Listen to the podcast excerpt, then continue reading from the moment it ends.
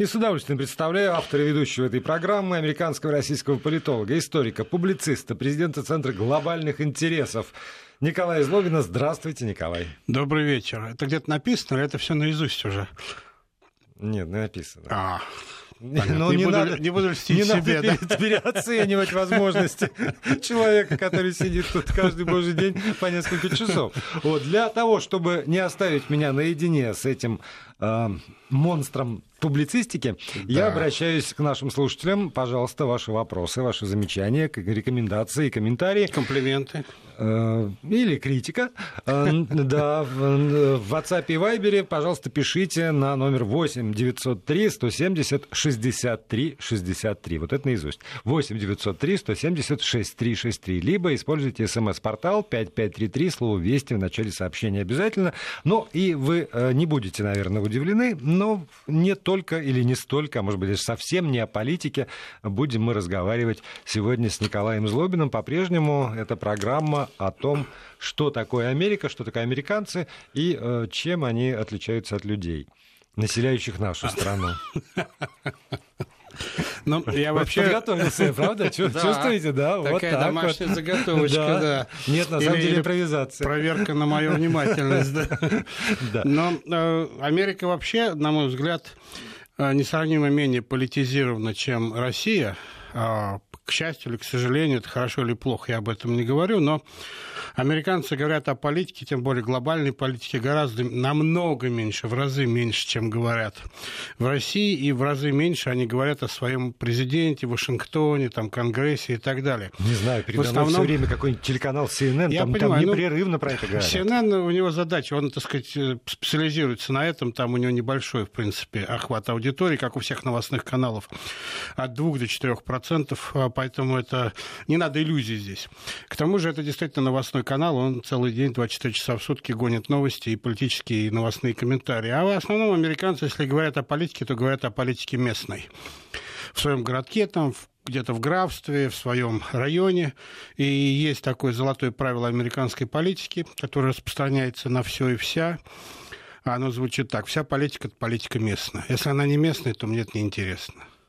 То есть настолько это касается меня, вот это да, мои улицы, моего школьного округа, моего, так сказать, а, а, городка, там, моих детей, безопасности на моих улицах, где ходят мои родственники, там, и тогда, если это не касается этого, то меня это по большому счету не интересует. А вот тут, слушай, не я, заметьте, начал этот разговор Да. практически. Нет, я просто не к тому, я, что но мы поскольку вы- говорим не о политике, поэтому ле- легко говорить не о политической Америке, ее гораздо больше, чем политической Америки на Да, самом но, деле. но поскольку вы уже сами затеяли, то не могу не, не, не попытаться вам возразить, потому что, например, слышу, выходит э, гражданин Соединенных Штатов Америки Дональд Трамп и говорит, что э, самый, наверное, наверное, самый удачный, самый великий слоган э, в политической истории «Сделаем Америку снова великой» не может пропадать даром, поэтому мы сейчас новый придумаем «Сохраним Америку великой». Я вспоминаю, э, там Россия встала с колен, Да. например. И э, поскольку про то, что мы встали с колен несколько раз, это очень обсуждается э, и, правда, очень заряжает оптимизмом российскую аудиторию, как мне кажется, может быть, я ошибаюсь, но мне кажется, что да, то я могу предположить, что и «Сделаем Америку снова великой» или «Сохраним Америку великой» — это тоже то, что действительно может быть самый великий политический э, слоган. Э, Трамп прав, потому что это всех, как одна, всех задело, но в той или иной степени и все на это откликаются. Ну, лозунг никто не обсуждает, честно говоря, никто, кроме... Я его нигде не видел, кроме как на шапочках, которые носит сам президент Трамп. Я так сказать, у него самого есть две таких шапочки. Но, На но- самом но деле. не носите, да? Нет, иногда летом можно их надеть, хотя я их уже, по-моему, подарил друзьям здесь, в России. Вот, но могу привести, если что, еще. Но э, я думаю, что американцы никогда не задумывались э, над этим лозунгом, э, потому что для них надо будет некой неожиданностью узнать, что Америка какой-то период времени была невеликой. Она всегда для них великая, она всегда главная страна, она всегда создана так, построена так и сконструирована так, как она им нравится. Вот как нравится конкретно самим американцам. С этой точки зрения она всегда для них великая, потому что они строили страну под себя. А что касается Трампа, ну, я не хочу сейчас вдаваться в... А, мы же обещали говорить не, не, не о политике. Нет, не про Трампа, а именно вот про, про политизированность. Я думаю, что э, Америка попала, я два слова буквально угу. скажу, и перейдем к неполитическим темам. Америка попала в западню собственного успеха, я бы сказал. А, Америка всегда была такой страной сравнительно сильно отличающейся от всего остального мира по многим параметрам, э, внутренним, там, по каким-то характеристикам, критериям, системе ценностей.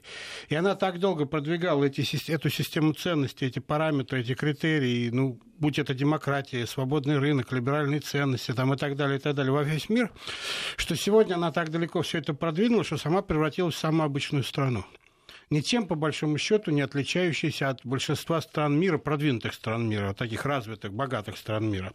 Ничего особенного сегодня в Америке нет, то еще 50 лет назад говорили, вау, Америка это действительно такая отдельная, отдельная а, вселенная, сегодня этого нет. И поэтому лозунг «Сделаем Америку великой снова», так сказать, для Трампа и для многих американцев означает вообще вернемся в то положение, когда Америка отличается от всего мира. Потому что сегодня она, по большому счету, растворилась в этом мире. С одной стороны, это огромный успех Америки американизации. Мир сегодня американизирован больше, чем когда-либо, честно говоря. А с другой стороны, Америки-то и не видно в этом мире. Она стала, так сказать, рядовой такой державой не с точки зрения своего размера там, военного и экономического потенциала, а с точки зрения того, как она характеризуется по сравнению с другим миром, какими э, ценностями, там, э, скрепами, если хотите, она обладает. Она вот так вот превратилась в одну из стран. И это многих американцев в политическом истеблишменте немножко задевает, и на этом играет Трамп. Говорит, что мы должны вернуться в то положение, когда Америка будет отличаться от всего мира в лучшую сторону.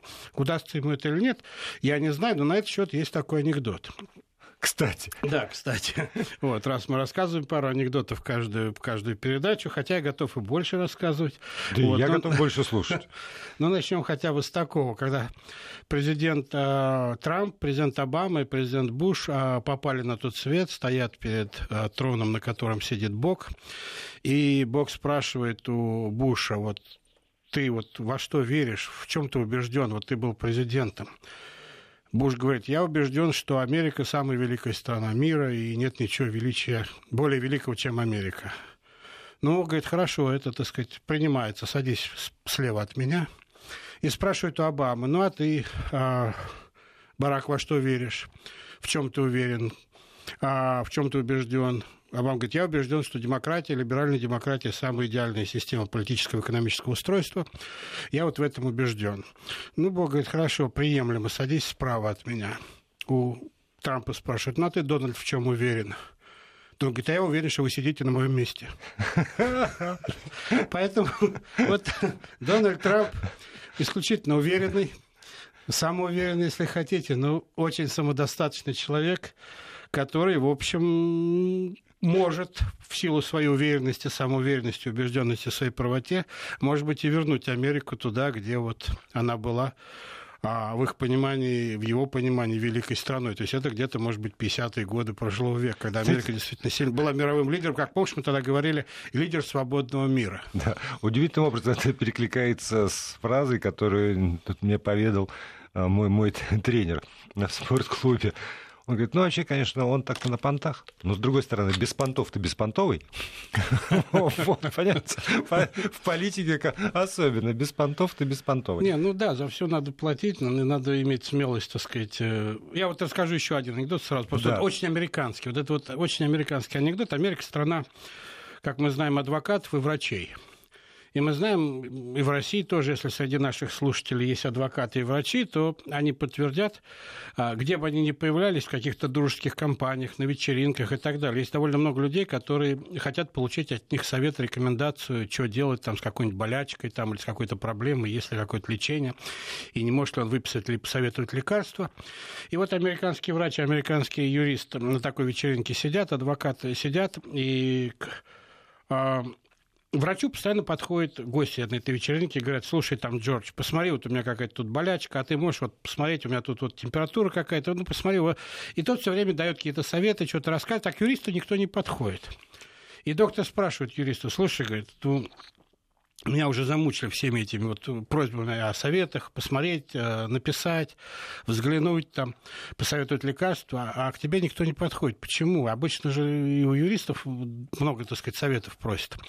А юрист говорит, да, ко мне всегда много подходили, в том числе на таких вечеринках, но я взял за правило, я всегда даю ответ, всегда даю совет. На утро высылаю счет. Доктор говорит, какая классная система, я тоже возьму ее на вооружение и на утро получил счет. Так что вот во всем есть баланс. Во всем за все надо платить. А вот люди слушают нас и пишут вот что, например, мой друг 20 лет жил в Нью-Йорке, вернулся навсегда к нам. Система, где всегда думаешь, как заработать, как кредит вернуть, как счета оплатить. А у нас душевно ну, я не могу с этим не согласиться. Ну, кто-то же платит все равно, так сказать, за то, что... за душевность эту. Да, в Америке, конечно, надо работать, чтобы хорошо жить. И а, американский принцип... Вот все, все время в России... А у нас нет, можно подумать. Ну, вот можно же душевно жить, так сказать, видимо, расслабленно, и кто-то платит за все, за кредит выплачивают. Не и... знаю таких людей. Ну, вот же вот это. В моем окружении таких людей Видимо, вернувшийся из Нью-Йорка товарищ живет в свое удовольствие, вот, ни за что не платя. Вот. Но э, американцы действительно живут, и причем у них есть одно убежденное такое жесткое правило, которое действует как на каждого американца, так и на всю страну, что деньги должны работать. Поэтому жить в долг – это неплохо, в принципе. Потому что ты берешь долг, а потом его отрабатываешь. А, отсюда вот эти и государственный долг США, и долг каждого американца, долг на кредитных карточках, потому что ты можешь, вот как и в России сейчас, собственно говоря, берут кредит на покупку дома. Ты же в этом доме уже и живешь, собственно говоря, потихоньку его выплачиваешь. Раньше, в советские времена, помнишь, надо было копить деньги там на сберкнижки там и так далее, потом пойти что-нибудь купить. То есть деньги не работали, пока ты их собираешь. А здесь, пока ты живешь в этом доме, пользуешься услугами, я не знаю, едешь на этой машине и потихоньку ее выплачиваешь, выплачиваешь. Так Америка, собственно говоря, живет уже два века, так вся страна живет. А, и а, желающие дать в Америку, в Америке в долг государства Америки стоят в очередь, поэтому, в принципе, такой большой государственный долг США, потому что инвестиции туда идут огромные, и единственное правило, которое американцы всегда жестко выдерживали, они всегда отдают свои долги вовремя. Поэтому желающих дать им в долг есть, и мы знаем, и Китай, там, и Япония, и Россия, Скоро и Германия, так сказать, как мы знаем. А? Скоро все это закончится. Безусловно. Рано, с точки зрения так сказать, исторической истории Вселенной, это очень скоро Нет, просто я, есть, я сегодня слушал э, на другой радиостанции выступление одного очень известного российского экономиста, который как раз автор книги про то, как скоро закончится все. Да, я подозреваю, что я читал черновик этой книги, да. Да, и он очень ссылался на вас, между прочим. Да? Да, ссылался на вас, говоря о том, что вот почему такая бестолковая, это Америка. Потому что вчера, сказал он, я встречался с Николаем Злобиным, который мне объяснил, что они э, всю, уничтожили школу всю, аналитиков, советологов, э, русофилов и фобов, и поэтому у них там не осталось ни одного мудрого человека. Понимаете, как только надо совет э, по, по поводу там, каких-нибудь действий в отношении России, так они сразу э, к, к Ходорковскому или к, к Ларионову. Ну, в редких случаях Николаю Злобину. Есть, я цитирую. Есть такая проблема. Я не знаю, надо будет проверить цитату. Я, наверное, подозреваю, что я знаю, о ком идет речь. Вот, а не так много крупных экономистов в России. Вокруг вас собирается. Вот. А, но я скажу, что отчасти это правда а, в отношении России, потому что вот я преподавал в Америке много лет, и 90-е годы, нулевые годы, да и вот начало нашего века, студенты, которые изучали Россию, во-первых, их было гораздо меньше, потому что пропал престижность так сказать, большого врага нет, вот, так сказать, угу. а, противостояния холодной войны нету, а, там появились Китай, появились арабские страны, там арабский язык, китайский, там какие-то другие приоритеты у студентов появились, там больше грантов, стипендий, денег. И второе, а, в этот период на Россию, Россия была слаба на мировой арене, это не секрет, экономически, политически, и они изучали Россию как слабую страну. И вот сегодня эти люди повзрослели, они начинают сами преподавать, они пошли в Госдеп, они пошли в американскую политику. 20 лет они назад выучили в институтах, в университетах, хороших американских университетах, что Россия – это, в общем, такая страна, уходящая в прошлое. Поэтому она была великой, там великая культура, замечательно, так сказать, огромная история, феноменальные достижения, но вот с точки зрения будущего там особого нет, поэтому чего ее учить? Чего учить русский язык, изучать российские детали и так далее. Сегодня, наверное, эта ситуация начнет меняться, я надеюсь, что начнет меняться. Но вот этот период слабости России, как ни странно, он привел к слабости американской э, русистики, если хотите, э, потери престижа. И кроме того, так сказать, на это все наложилось в том, что американская политика стала гораздо более системной, а не страноведческой. Так сказать, на страноведов пропали, пропал запрос в Госдепе, в, других, в Госдепе, в других министерствах. А, появился запрос на так называемых системщиков, которые видят весь мир как сложную систему, которую надо использовать в интересах Америки. Не конкретно двусторонние отношения, там, российско-американские, там, американо-немецкие, китайские или американо-французские, а как вот э, систему глобальную, в которой функционирует Америка, эту систему надо подстроить под интересы Соединенных Штатов и запустить те тренды, которые выгодны Соединенным Штатам, или оседлать те тренды, которые в этом мире существуют, и вот такой страноведческий подход а, довольно долго в Америке и до сих пор, в общем, считается не главным, не престижным. Более того, многие политики уверены, что специалист по стране, он, может быть, очень много знает по стране, но он а, не очень объективен, он субъективен именно в силу огромного количества знаний о стране. Вот такой есть парадокс. А российский МИД или традиционный европейский МИД построен как раз по принципу страноведов, которые ведут те или иные страны. Вот, и политика, так сказать, базируется на знании страны. У Америки политика в отношении тех или иных стран базируется на том, как эти страны вписываются в общую систему американского видения. Это такой, если можно представить, такой огромный радар Америка проводит им по миру, и кто попадает в рамку этого радара, теми Америка занимается. Кто не попадает, ну, ради бога. Я не знаю, насколько успешно это будет модель. Трамп пытается от нее, кстати говоря, отойти, вот, а вернуть, так сказать, к такой классической дипломатии, к классической внешней политике переплывания 20 века, если хотите. Но я думаю, что сопротивление вот э, таких системщиков-глобалистов, оно объективно, они не потому, что они хотят владеть Америкой и миром, просто действительно запрос на них был очень большой, они перестроили мир под себя, Америка, и вот сегодня, так сказать, они попытаются удержать главенство, так сказать, в американских приоритетах. Но, может быть, страноведы возьмут вверх и запрос на специалистов по России снова появится. По крайней мере, в Америке немного, но растет интерес к изучению русского языка среди студентов. Вот это я могу подтвердить, но не сильно. Конечно, и близко не доходит к тем а, цифрам, которые были в 80-е годы, предположим, прошлого века, когда, так сказать, на пике холодной войны. Ну, вот у меня не, не, гораздо меньше опыт преподавания, но все равно там, в прошлом году в Сент-Эндрюсе, когда мне довелось встретиться со студентами, э, изучающими как раз русский язык, э, там в рамках семинара, то ну, первое, что я им сказал, что вы первые, кто извлечет э, пользу, прибыль из э, нового витка холодной войны. Потому, потому что интерес возрождается, там действительно потихонечку увеличивается количество студентов, каких-то, не знаю, мальчиков и девочек из-под Манчестера, например, которые приезжают в Эдинбург или там в Сент-Эндрю, чтобы учить русский язык, и это востребовано. И э, ну, вы должны отдавать себе отчет. К чему? К чему вы готовитесь и инструментом чего в итоге так или иначе вам придется быть? Да, ну да, на самом деле, но надо иметь в виду, что в пик холодной войны, там, 50-е, 60-е, 70-е годы, 80-е, совершенно замечательные специалисты по России. Я потом с ними столкнулся по Советскому Союзу. Да. Я потом с ними столкнулся в Америке, когда начал там жить и работать. Подавляющее большинство из них никогда не было в России, в Советском Союзе, потому что такие путешествия, так сказать, никоим образом не приветствовались, были невозможны.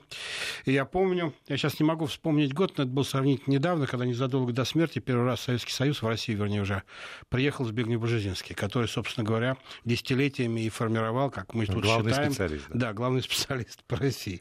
То есть, да, если холодная война, ну, а я не думаю, что это будет холодная война, но если вот это противостояние вернется, и люди, которые изучают э, друг друга, они могут никогда не посетить объект своего изучения.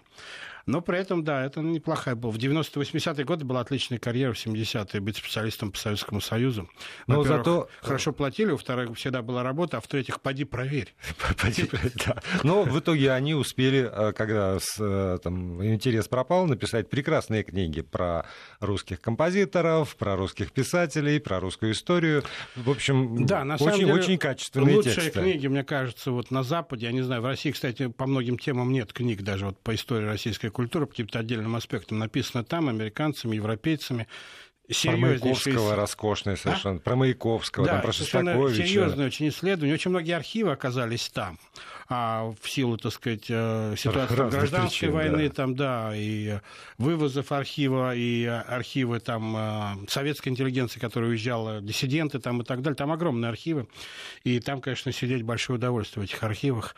А, и, причем они, многие из них находятся в провинциальных университетах, и там прям создаются на пустом месте такие центры изучения тех или иных э, периодов советской или российской истории. Я помню, был в одном небольшом, он большой Нет, университет. Вот, вот это все, вот ну, уже помню, это уже потом, хорошо, потому что хорошо. о, о всяких удовольствиях мы с непременно сразу понимаю. поговорим с Николаем Злобиным уже после выпуска новостей, э, да, через 3-4 минуты.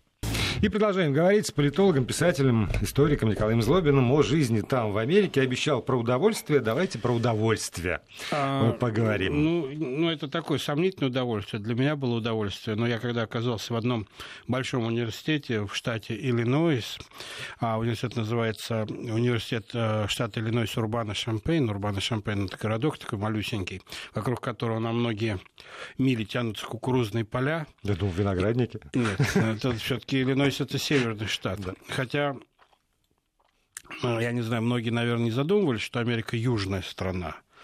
А, и, например, город Вашингтон, в котором я живу, он, в принципе, находится на, на, на широте Сочи. Поэтому, ну, даже Ашхабад, если я правильно помню, то есть очень южная страна, северная граница Америки с Канадой вообще проходит по широте Сочи. Это самый-самый север Америки. То есть а, в Америке больше проблема, как охладиться, чем как согреться. Поэтому кондиционеры, так сказать, охлаждающий воздух имеют гораздо большее, так сказать, значение для Соединенных Штатов, чем обогрев. Хотя обогрев там в Северных Штатах тоже имеет значение, и холод из Канады часто приходит через Великие озера, так сказать, холодный воздух из Канады. Так вот, в этом университете очень хороший русский центр, очень хорошая русская библиотека и очень большой, и для меня, так сказать, был неожиданный архив а, Керенского. Там? Каким-то образом, да. А, не весь, конечно, но довольно интересный архив. Вы знаете, Керенский жил потом довольно долго в Америке, угу. он умер в 70-м, если я не ошибаюсь, году. И он наговорил свои воспоминания, в частности, на виниловые пластинки такие большие. Вот они тоже лежат в этом, в единственном экземпляре в этом университете. Я там получал большое удовольствие, когда вот можно было сделать себе чашку кофе, включить воспоминания Керенского и улететь вместе с его рассказом о тех событиях, так сказать, какой-то Они расшифрованы хотя бы? А? Может быть, они ну, это было уже довольно давно, лет 20 назад, но э, тогда большого интереса к Керенскому не было. Может быть, сейчас кто-то разнюхал и, так сказать, этим занимается. Пластинки еще такие были старые, знаешь, таким вот иглой еще старой, да, да надо было. Вот. Но это было прикольно. То есть для историка, историки, если они есть среди наших слушателей, оценят э, такой драйв момент и кайф, который может получить э, историк, слушая. А в Советском Союзе, откуда я приехал, конечно, Керенский был фигурой, так сказать, мало упоминаемой нескончаемый, да, и более того, искаженный очень сильно там этот... Платье а, женское, единственное, Платье что, женское, да. этот сам совершенно придуманный рассказ, так сказать, чтобы его опозорить, так сказать, и высмеять. Он был главное, что мы все знали про, про Керенского там. Ну, кто-то наиболее продвинутый знал, что его отец был директором гимназии, который закончил Ленин, так сказать, и диплом Ленина, так сказать, подписан отцом Керенского, на самом деле. Вообще история такие конфигурации иногда выдает, что диву даешься. Но это к слову. Да, но это вот о специфических удовольствиях для историков. Я-то о массовом сегменте, что называется. Знаете, народ пьет. Народ, а, народ пьет. Что вы говорите? Получ, да, получает Я от этого... даже сейчас. Да, получает от этого удовольствие некоторые. И более того, э, Fox News, э, а вслед за ним и наша газета «Известия» написали о том, что в Соединенных Штатах Америки есть такое явление, как пьяный шопинг. И американцы потратили на это в минувшем 2018 году аж 40 миллиардов их американских долларов. Причем мужчины больше, чем женщины подвержены этому пьяному шопингу. Не знаю, больше ли они пьют, но больше покупают в этом состоянии. И покупают еду, обувь, одежду, сигареты. Вот так вот. На 40 миллиардов ну, в принципе... я, не, я не знаю, каким образом удалось вычленить из общего количества онлайн-покупок, например, а, вот покупки, Нет, совершенные было... в пьяном безобразии. Это было, это было сделано в результате опроса, который где-то, по-моему, в марте был проведен или в феврале проведен а в Соединенных Штатах, а, так сказать, где был задан вопрос для пьющих американцев, был задан вопрос о том, покупаете ли вы что-нибудь после того, как вы выпили. И да, и сказали, а удивительно большое количество людей ответили, а как же? Тут как раз я все и покупаю. Но этот вопрос можно разбить на несколько частей. Во-первых, я помню, я покупаю продукты, например, в магазине, э, таком хорошем, достаточно органической еды, магазине, который называется Whole Food, большая такая сеть магазинов в Соединенных Штатах. И вот я э, как-то никогда не обращал внимания, тут паркуюсь, я заметил, что э, э, на стене паркинга, где я припарковал свою машину перед входом в магазин, вдруг появилась такая замечательная надпись, которая на русский можно перевести, которая гласит прям так а, покупаю нас выпившие. О. И да, просто вот так я хотел, я, по-моему, даже сфотографировал ее, может быть, как-нибудь выложу в Инстаграм или куда-нибудь, вот, в, в социальные сети, это в Твиттер, но я ее сфотографировал, да. И вот, и я потом понял смысл того, что в этом магазине действует бар, где можно, так сказать, пока там жена или муж ходит с тележкой по магазину, можно остановиться и пропустить пару рюмок чего-то там. А, что само по себе интересно. И потом можно продолжить, так сказать, если ты, конечно, не за рулем, хотя во многих штатах есть допустимый минимум алкоголя, можно продолжить, так сказать, шопинг. Вот это сама, сама идея рекламы. Покупаю нас выпившие в хорошем, очень престижном и довольно дорогом магазине, мне показалось немножко, немножко смешной и неожиданной. А значит, э, лицензия, которая предполагает торговлю спиртным, предлагает и торговлю спиртным э, в розлив, что называется. Ну, у них там, да, я не знаю, так сказать, насколько... Потому что здесь у нас, да, у это, нас это, это бар, да, это бар, да, бар, который действовал вот в магазине, там можно было купить спиртное, нормальный винный отдел. Это в э, Вашингтоне, причем в городе Вашингтон а, что тоже важно, потому что в Вашингтоне это маленький городок, где свои правила отличны от э, правил окружающих его штатов Мэриленд и Вирджинии, где свои правила продажи алкоголя. Вот. Там продажа алкоголя тоже, то есть не тоже ограничены довольно сильно. Например, э, по воскресеньям алкоголь не продают, это день для церкви. Вот, и пока, так сказать, не закончишь всякие церковные службы, в общем, особо нигде и не выпьешь. В магазинах в или, да, или бары тоже В магазинах закрыты? и в барах. В некоторых и бары местах, закрываются? Да, в некоторых местах да а, даже нельзя купить я помню, я жил в городе Сент-Луис в штате Миссури, и он такой был довольно консервативный город. Я не знаю, кто-нибудь там бывал или нет из наших слушателей. Это а, Средний Запад. Он консервативный такой город. Он расположен на реке Миссисипи, а через через а, эту реку мост, соответственно, с другой стороны очень либеральный штат Иллинойс. И вот алкоголь, э, в, если я правильно помню, в штате Миссури, в городе Сент-Луис, заканчивали продавать в 11 вечера. Больше ничего купить было нельзя. Но достаточно было переехать в штат Иллинойс, и там он подавался круглые сутки. И вот ближайший, я помню, я сам ездил, грешен, а, так сказать, такая вереница машин Сент-Луиса в Иллинойс через этот мост до ближайшей, или там второй ближайшей а, заправочной станции, где бешеными темпами опустошаются все запасы алкоголя, пива там и так далее, и так далее, что там продают на заправочных станциях, на а, бензозаправочных станциях, и, соответственно, эти же а, обратно кавалькаду машин возвращаются в штат Миссури, где уже алкоголя нет. То есть всякие такие, в общем, забавные ситуации с алкоголем бывают, но я скажу вам так, честно, американцы пьют. Они, конечно, а кто пьют. не пьет? Да, кто не пьет, да, запьешь тут. Вот. А они пьют не так, как россияне безусловно, и э, э, американцы, я скажу, с большим уважением относятся к российским возможностям выпить много.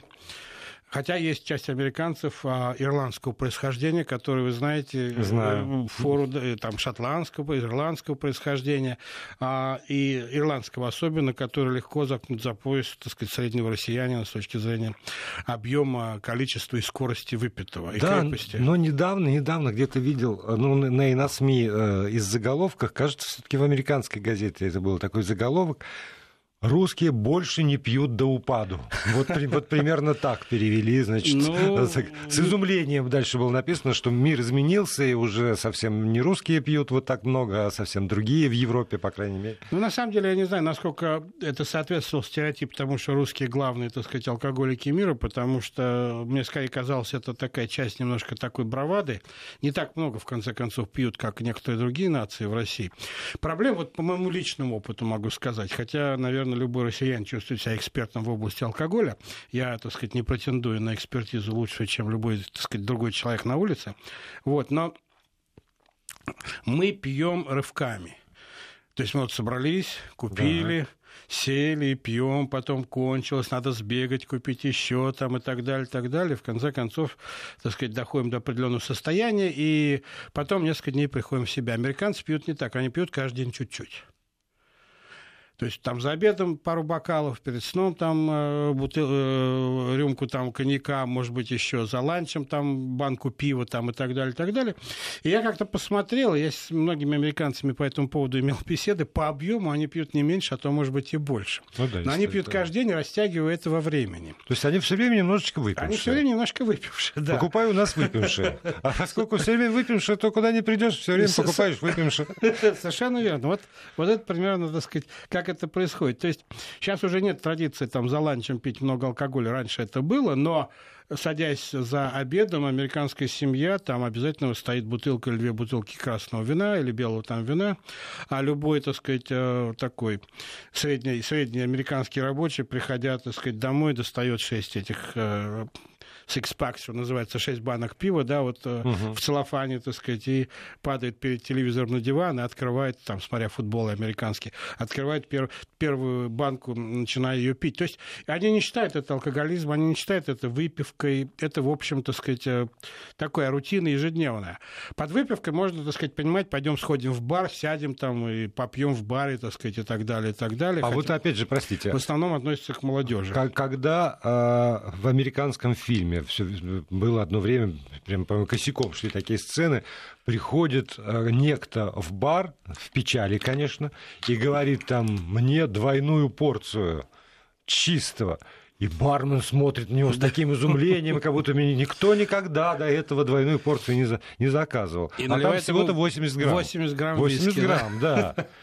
И вот как это соотносится тогда с вот этим постоянно по чуть-чуть? Ну, 80 грамм это, в принципе, тоже немного, но это же, видимо, какая-то у человека драма, если он решил выпить 80 грамм, да еще... В да, раз, да. Да, это же это самое.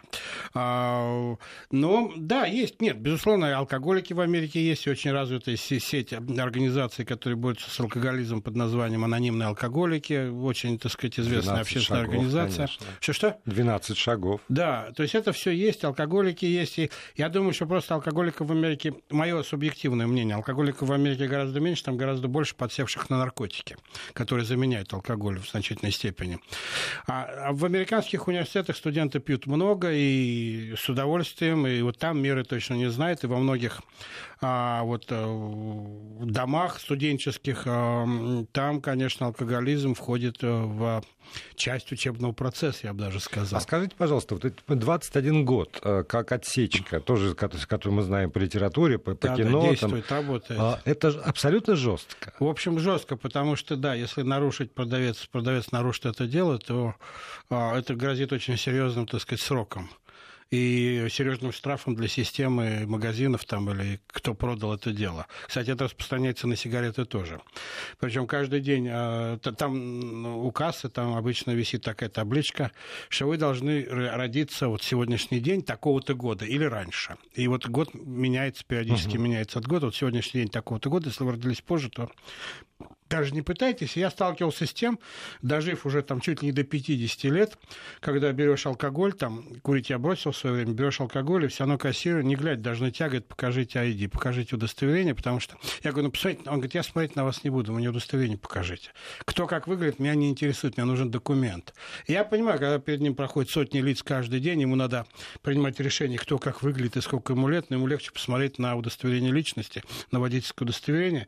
Поэтому иногда попадаешь в такую ситуацию, особенно женщинам это нравится, когда женщина бальзаковского возраста подходит, они просят удостоверение, она толкает мужа в бок, говорит, видал, а ты тут на меня, понимаешь, клевещешь, видал, меня принимают за 21-летнюю и так далее. Но То это есть... касается только продажи, а если там, э, ну, как бы... Ну, в принципе, очень много. Вовлечение в, в распитие. Очень... Э, совместное распитие одному 22, другому 20, то это, это можно? Я скажу так, Или что... тоже Я уголовка? скажу так, я, конечно, мало общался с такими а, то, что он Горького назывался на дне, угу. частью американского общества. Но вот средний класс, в принципе, если у вас в доме вечеринка, там дети приглашают друзей, там школьников, там и кому меньше 21 года, и они напьются, вы несете очень большую ответственность. Особенно, если у вас в доме найдут не спрятанный от детей, не запертый алкоголь. Если они, то это ваша ответственность. Вам надо было обеспечить, чтобы ваши дети на вашей вечеринке в вашей доме не нарушили законы. А поскольку они несовершеннолетние, ответственность будет нести вы. То есть это довольно серьезная ответственность. И, соответственно, ночные клубы тоже до 21 года да, да. не, не допускают Совершенно верно, да. Никого. Да, ну, Наверняка там очень сильно, кстати, развита индустрия поддельных ID, которые делаются, как при современном развитии печатного mm. дела на Западе. Мы же про Запад говорим. Там все это, конечно, делается. Вот. Но, в принципе, да, так сказать, это жесткий довольно фейс-контроль и проверка, так сказать, возраста перед тем, как пустить куда-то. В принципе, нельзя сидеть на улице и пить пиво. Там, или пить какой-то алкоголь, его обязательно пакетик, надо да. засунуть в пакетик, да. Хотя понятно, что человек пьет алкоголь, но полиция уже типа формально не имеет права к этому придраться. Что касается пьяного шопинга, то я посмотрел на этот м, опрос, это действительно забавно. Я не знаю, как у россиян, но американцев, как только они выпьют, их тянет к компьютеру их тянет да. к компьютеру, их тянет а, пойти на какой-нибудь сайт а, и что-нибудь купить. Потому что 99% того, что покупается в пьяном виде, покупается онлайн, покупается через интернет. На первом месте Amazon а, как главный, так сказать, поставщик товаров для выпивших американцев. Но я могу себе представить, что вот, да, человек выпил там, в том числе, может быть, вполне нормальный человек, за обедом выпил, за ужином выпил пару бокалов вина, пошел, сел перед компьютером, начал читать новости, увидел какую-то рекламу, тут что-то его загорелось, но немножко он возбужден алкоголем, пошел и купил. Я посмотрел, на первом месте одежда. Почему-то одежда, я не знаю, одежда американцев. Не алкоголь. А... Не алкоголь, нет, нет. нет. Не, не догнаться, не добавить, да? Нет, не алкоголь, а одежда на первом месте. Э, к одежде можем как-нибудь обсудить. Американцев огромное количество одежды. Вот чего-чего, вот одежды у американцев очень много. Она Там... дешевая. Она дешевая. А они... обувь дешевая так, что непристойно просто. Совершенно верно. Обувь, одежда и еда, кстати говоря, в Америке очень дешевая, поэтому американцы даже не ценят, так сказать, как это может быть в других местах. Через свою одежду они пролетают, так сказать, в течение года там тонны этой одежды. А, но это другая тема, можем uh-huh. как-нибудь обсудить. Вот покупается одежда, а, тем более, что это же покупается с доставкой прямо к дому, прямо к двери там и так далее, и так далее. Не надо никуда ходить, нет никаких доставок на почту а просто, так сказать, тебе почтальон приносит к двери, так сказать, и оставляет на пороге твоего дома. Там ты утром просыпаешься, уже ящик лежит там от FedEx или DHL. Вот. На втором месте я посмотрел, это развлечения. Там скромно написано фильмы, но я подозреваю, что часть этих фильмов это порнуха. Нет, то который... не настольные игры. Не настольные а, игры, да. да. Ну и дальше там уже идет, так сказать, в общем, а, все остальные, так сказать, какие-то вещи там, а, в том числе, как ни странно, спортивный инвентарь. Видимо, так сказать, человек выпив, у него просыпается такой дух. а сказать, с утра и начнет новую жизнь, поэтому пусть доставят куда гантели. Ну, есть, конечно, странные покупки, но, так сказать, действительно такой феномен, так сказать, что многие покупки, которые американцы совершают а, онлайн, они совершают поздно вечером, и многие из них уже немножко поддали, так сказать, тем не менее, это факт. Это факт. Я посмотрел, так сказать, продолжение этого вопроса и с большим удовлетворением увидел, что 80% этих американцев горько сожалеют, что они вчера вечером что-то купили. Как я их понимаю. Да, я, я могу я себе их, представить. Я, потому что аналогичный случай, что называется, был в нашей деревне. Я обычно в таких случаях покупаю билеты в оперу. А потом на следующее утро выясняется, что у меня, скажем, на один день, на один вечер есть билет в разные театры. И в тут я горько... Ну, иногда бывает и так. И горько сожалею о том, что я совершил эту самую покупку накануне. Да, и вот я посмотрел, да, и из этих вот э, сожалеющих огромное количество американцев возвращают эти покупки, то есть э, требуют свои деньги назад. А у нас нельзя. Что тоже, в общем, вполне, вполне реально. Билет в большой сдать нельзя. Что-что? Билет в Большой театр А, сдать билет нельзя. Я не знаю, как насчет билетов, но одежду сдать легко можно, в принципе. Там, когда тебе доставляют ее к порогу дома, тебе обязательно вкладывают лейбл там и э, коробку, в которую ты можешь обратно положить, наклеить лейбл и отправить. Полторы Но- минуты. А? Полторы минуты до финала. Еще будет Ну анекдот? хорошо, я расскажу такой анекдот, который мне самому, так сказать, с интересом я о нем узнал. Он такой исторический, это такой раритетный американский анекдот, винтаж. Такой в поезде на юге Америки полторы сотни лет назад едет молоденькая девушка, рядом сидит такой Янки из Нью-Йорка или откуда-то с севера, такой весь одетый, весь такой явно не местный. И вот, он к этой девушке поворачивается и что-то ей шепчет на ухо. Она гневно на нее смотрит, встает и пересаживается на другую лавку поезда к местному ковбою, который весь такой вот в кожаных штанах, в шляпе, с огромным количеством пистолетов обвешанных. И она ему говорит, вы знаете, этот вот а, Яппи, который там сидит, только что предложил мне переспать с ним за 10 долларов. Ковбой молча достает пистолет, стреляет в этого Яппи и говорит, вот так будет с каждым, кто будет сюда приезжать и повышать цены. Господи, прости. Это этому анекдоту 200 лет, поверьте Да, мне. да, и, и 200, 200 лет мальчики из хороших семей сначала смеются, а потом думают, «Го- можно, можно ли над этим смеяться. Да. Ну, если 200 лет уже, Можно, сказать, то- какой срок годности, да, даже почти вышел. то, то- то можно. Вот. Ну что же, не буду на последние 10 секунд зачитывать все обвинения в адрес американцев и государства, которые наши Я знаком с концепцией. слушатели подобрали. Я благодарю Николая Злобина. Да, всем всего хорошего, спасибо.